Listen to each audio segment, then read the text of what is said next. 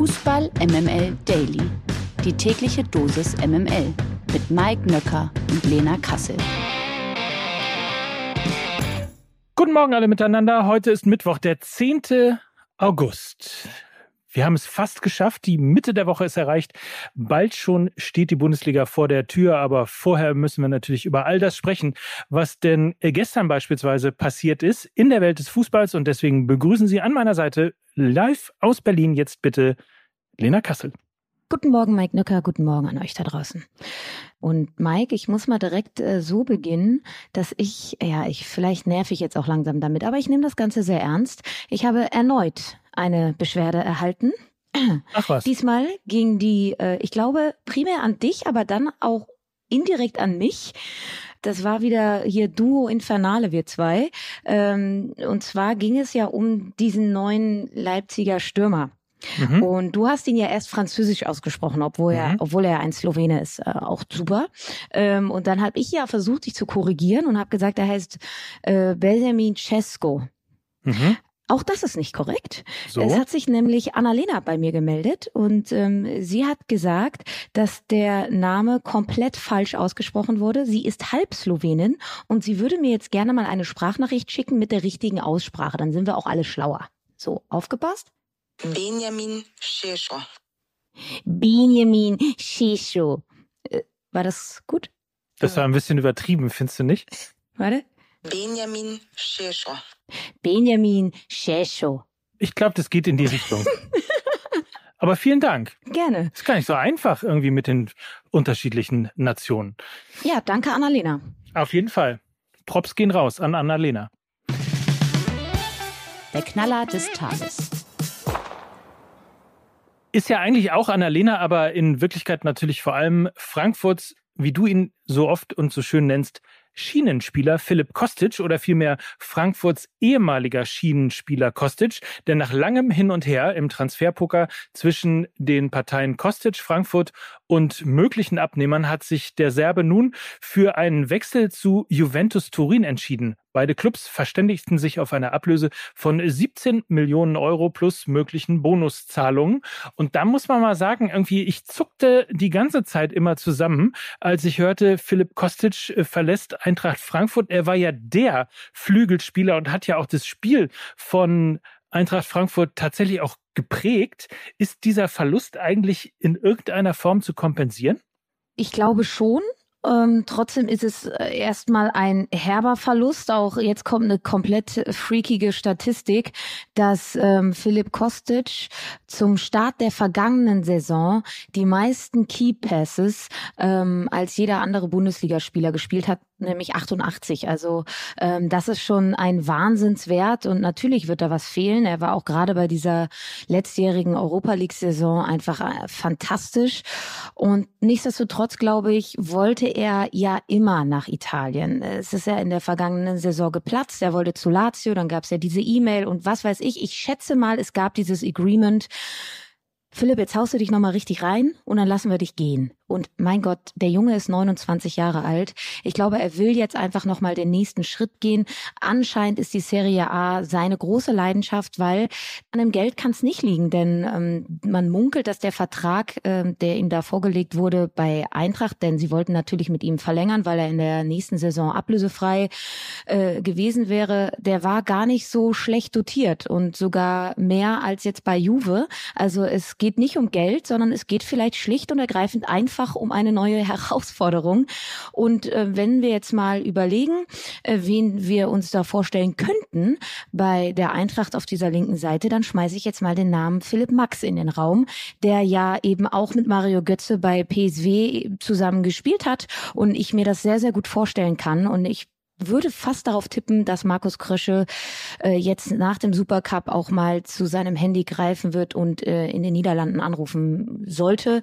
Äh, ich kann mir das sehr gut vorstellen. Sie wollen jetzt aber allen voran dieses Geld, was sie bekommen, erstmal in einen zentralen Mittelfeldspieler investieren von PSG im Bembe. Ich traue mich jetzt gar nicht mehr Namen auszusprechen, ist wahrscheinlich auch falsch. Jedenfalls äh, soll er für 10 Millionen Euro kommen und eben auch auf der rechten Seite spielen können können. Ansgar Knauf wiederum kann auch links spielen. Also es wird jetzt gerade an der neuen Mannschaft gearbeitet. Sehr junge Spieler, auch dieser neue PSG-Spieler, äußerst jung, auch Ali Duja, ein junger Spieler, Knauf ja ohnehin. Also sie basteln gerade an der neuen Eintracht und ich hoffe, dass dieser Umbruch nicht zur Unzeit kommt, gerade wenn sie eben jetzt diese Dreifachbelastung haben. We will see. Ich glaube, die Hinrunde wird gerade in der Liga ein wenig holpern.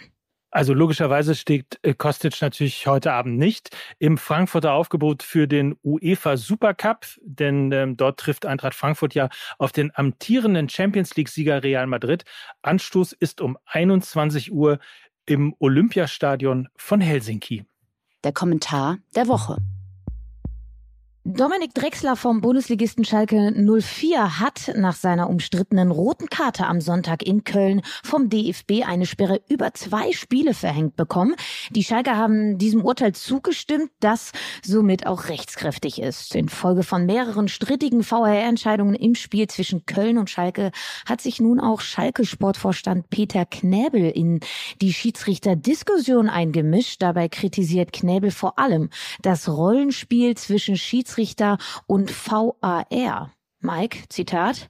Uns ist aber immer verkauft worden, der VAR sei lediglich eine Unterstützung des Schiedsrichters, quasi ein Assistent. Wenn aber die Zukunft des Spiels ist, dass einzelne Spielszenen anhand von Standbildern analysiert werden, dann ist es nicht mehr mein Spiel zwischendrin in dem Zitat hat er, glaube ich, auch das Wort Kaufhausdetektive im Keller von Köln genannt. Also ähm, interessante, ehrlicherweise eine ganz interessante Perspektive. Ich habe da auch, als ich das gehört habe, äh, ein bisschen drüber nachgedacht. Wie, wie findest du die Entwicklung? Also dieses Verhältnis VAR und Hauptschiedsrichter, hat sich das verändert? Findest du das auch? Und wenn ja, findest du es äh, geht in eine gute, eine richtige Richtung?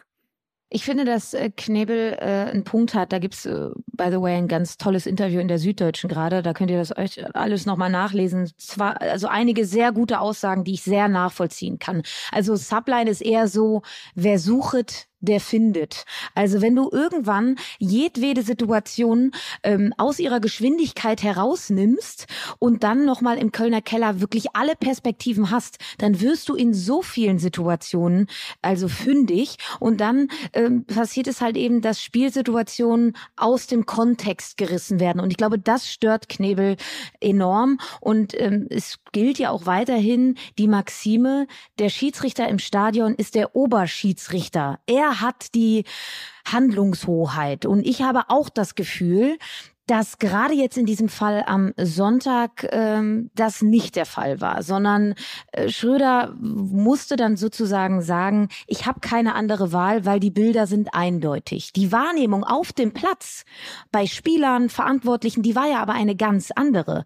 Die Spieler haben Handshake gemacht, es war alles in Ordnung, keiner ist ausgerastet, die Bänke sind nicht hochgegangen und die Spieler haben es untereinander geregelt. Es war kein böswilliges Foul und ich finde, Hergang und der Kontext des Spiels sind immer wichtiger als das einzelne Bild, was irgendein Schiedsrichter in irgendeinem Keller hat und das eben nur einen bestimmten Moment wiedergibt und nicht die ganze Situation. Und wenn der Schiedsrichter erklärt, er kommt an dem Bild nicht mehr vorbei, so wie es da der Fall war, dann ist das sehr technokratisch, zu technokratisch und das finde ich schadet dem Fußball.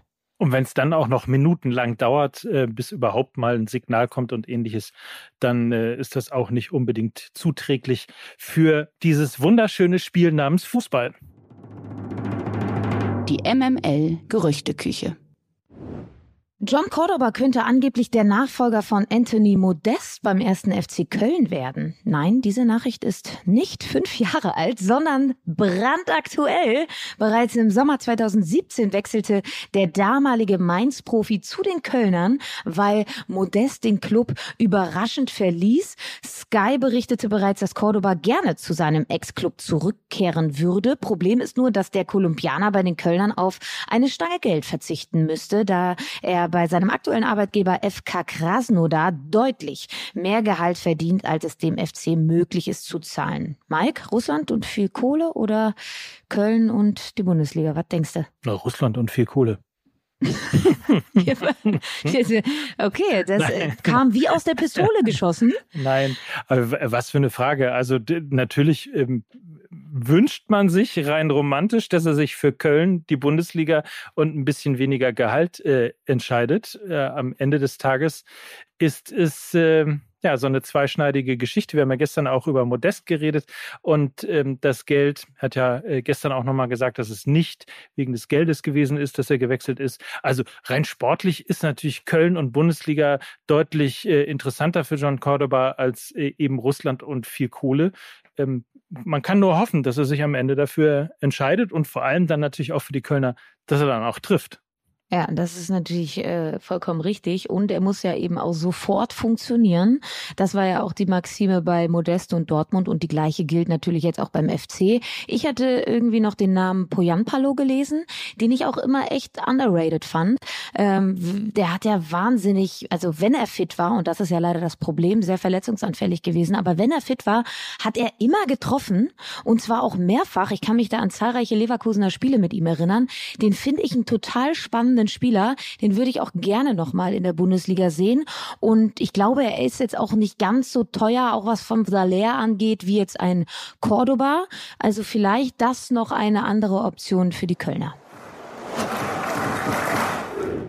Ein weiterer Legionär könnte sich schon bald auf eine Heimkehr Richtung Bundesliga bewegen. Seit Wochen ist bereits klar, dass Benfica Lissabon Julian Weigel verkaufen möchte. Da allerdings kein Verein bereit war, die Wunschablöse für Weigel zu zahlen, kann sich Benfica nun auch vorstellen, den Ex-Dortmunder zu verleihen. Als wahrscheinlichster Abnehmer gilt dabei Bundesligist Borussia Mönchengladbach. Wirkus, der Sportdirektor, war ja bereits an einem festen Transfer von Weigel interessiert, musste bei der hohen Ablöseforderung von Benfica allerdings abwinken. Jetzt kommt der Stein also nochmal ins Rollen.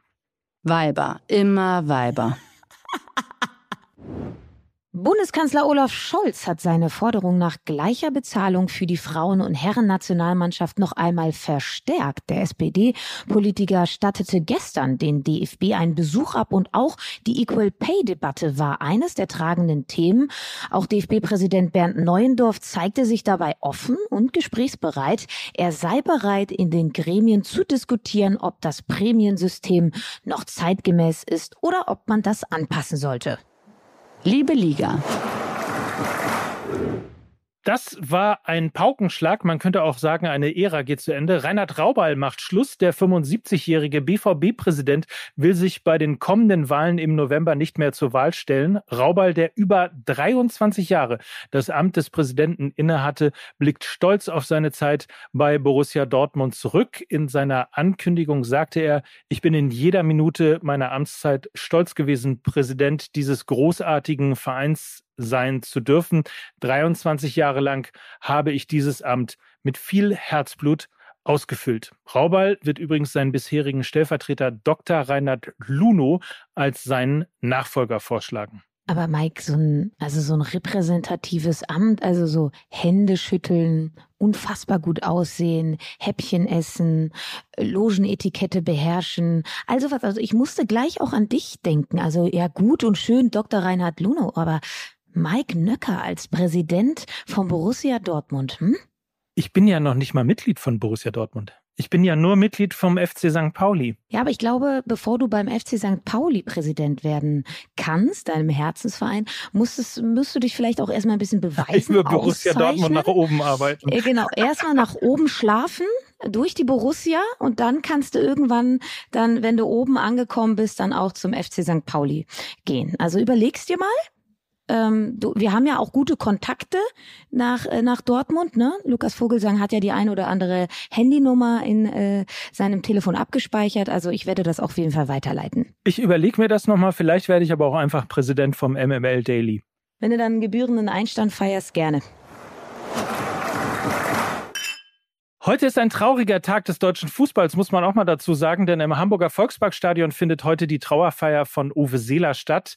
Öffentlich ist sie und die Stadiontore sind ab heute Mittag um 12.30 Uhr geöffnet. Jeder kann also hingehen und all diejenigen, die die Trauerfeier lieber im Fernsehen begleiten möchten, hier überträgt der NDR von 13.30 Uhr bis 15.30 Uhr und das erste ab 13.59 Uhr. Also die Fernsehsender und natürlich auch das äh, Hamburger Volksparkstadion ist dabei und verabschiedet hoffentlich würdig, aber da bin ich mir relativ sicher, Uwe Seeler. Ja, Ehre wem Ehre gebührt. Ne? Absolut. Also ein sehr, sehr guter Rahmen, wie ich finde. Sogar der Bundeskanzler kommt heute. Also daran kann man mal sehen. Gut, es ist einfach. Er ist natürlich auch äh, Bürgermeister in Hamburg gewesen und daher kennen sich die beiden natürlich lange und intensiv, aber nichtsdestotrotz. Also ein Fußballspieler, zu dem der Bundeskanzler zu seiner Trauerfeier kommt. Ich glaube, das zeigt sehr, sehr viel, wie groß Uwe Seeler für den deutschen Fußball gewesen ist. Dem ist nichts mehr hinzuzufügen. Und äh, deshalb verabschieden wir uns äh, für heute, freuen uns auf morgen, wünschen allen einen tollen Tag. Bleibt gesund, munter, fröhlich, die Sonne scheint, wir haben euch lieb. Und das waren Lena Kassel und Mike Nöcker für Fußball MML. Ciao, ciao. Tschüss. Dieser Podcast wird produziert von Podstars bei OMR.